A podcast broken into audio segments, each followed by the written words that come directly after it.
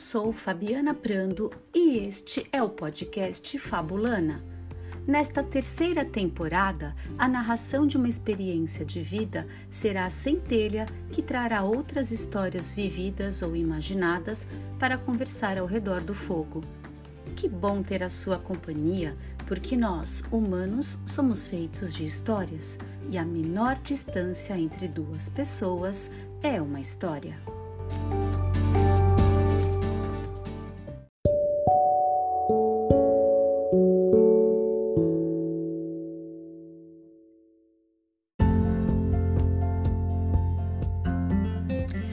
Fabulana de hoje traz Coisas do Brasil, história vivida e escrita pela querida Ana Luísa Anker, na voz da semeadora Esther Iricevolto.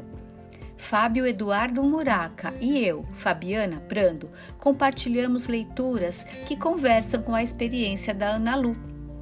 E tomara que converse com a sua experiência também, querido ouvinte.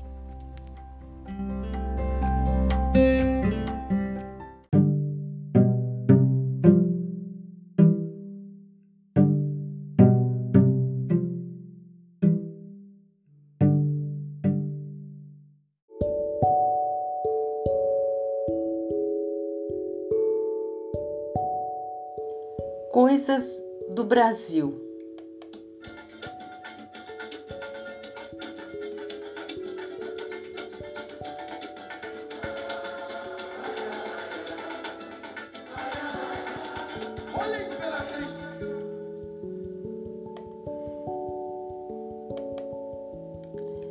Antes da internet, nos anos 1990, consegui comprar um computador novo e minha vida estava indo muito bem. Para comemorar, eu e o Rude, meu marido, fomos jantar num bistrô na Consolação, chamado La Tartine. O bistrô era muito aconchegante e pequeno, e as mesas ficavam bem próximas umas das outras. A gente pediu uma quiche com uma sopinha e uma garrafa de vinho para brindar a aquisição. Estávamos muito apaixonados e queríamos falar algumas besteiras um para o outro, mas não dava porque as mesas eram grudadas umas nas outras e qualquer coisa que a gente falasse, o restaurante inteiro ouviria. Arrumamos uma solução Vamos escrever no guardanapo nossas mensagens íntimas e provocantes. A gente escrevia, trocava, lia e ria muito. Estava bem engraçado. De repente, uma garota que estava na mesa do lado ficou super curiosa e pediu para entrar na brincadeira com um bilhetinho. Dessa forma, começamos a brincar com ela também passando bilhetinhos e, claro, não falando mais de coisas íntimas. Ela adorou. Caímos os três na gargalhada, chamando a atenção de outras pessoas.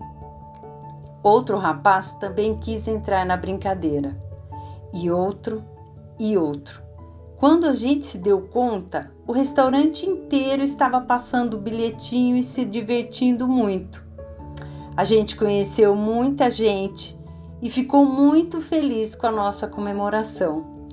Foi inusitado e nós nunca mais esquecemos daquela noite de festa e encontros.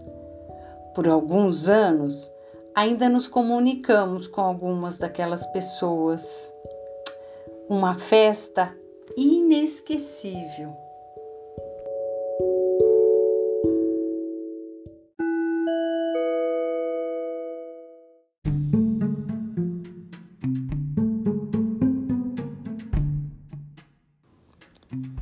Batalha de Bilhetes, Dalton Trevisan. Não posso olhar para sua cara. Nunca mais fale comigo. Não seja bobo, João.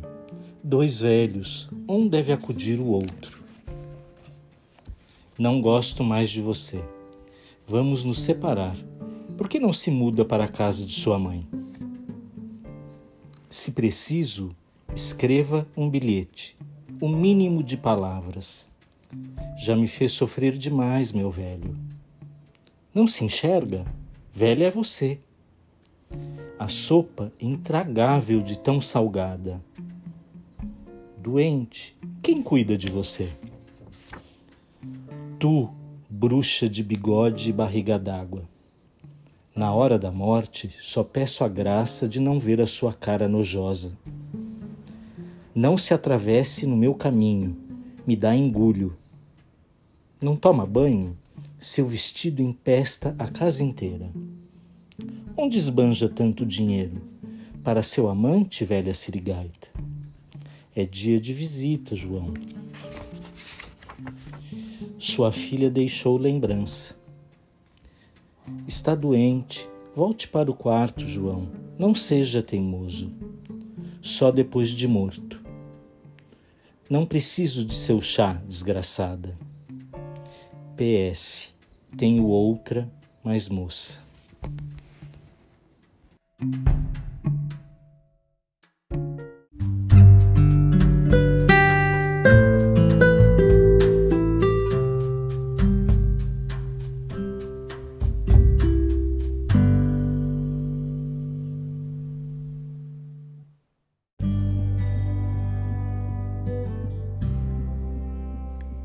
Vocês vão ouvir agora quatro trechos do livro O Paraíso São os Outros, de Walter Hugo Mãe. As pessoas são tão diferentes, aprecio muito que o sejam. Fico a pensar se me acharão diferente. Adoraria que achassem. Ser tudo igual é característica de azulejo na parede, e mesmo assim há quem misture. Eu sou a favor de uma meia de cada cor. Adoro cores. A minha mãe diz: organiza. Julga que eu baralho demasiado.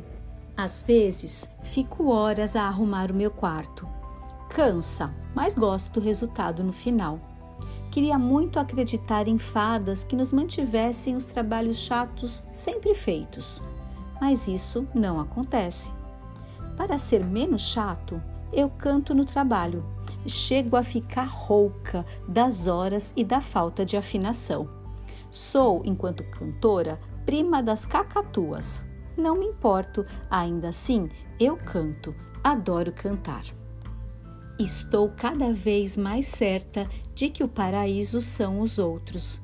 Vi num livro para adultos, li só isso: o paraíso são os outros. A nossa felicidade depende de alguém. Eu compreendo bem.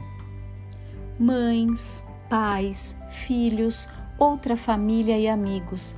Todas as pessoas são a felicidade de alguém, porque a solidão é uma perda de sentido que faz pouca coisa valer a pena. Na solidão, só vale a pena tentar encontrar alguém. O resto é tristeza.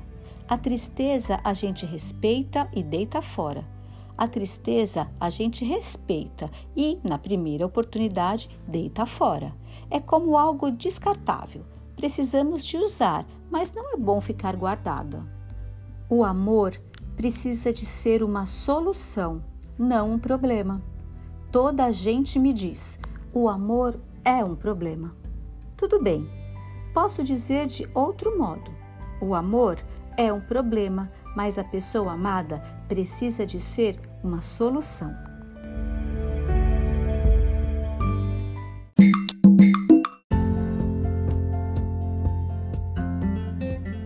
Muito obrigada pela sua audiência.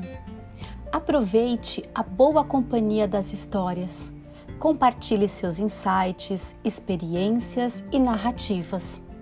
Fabulana, porque nós acreditamos nas histórias.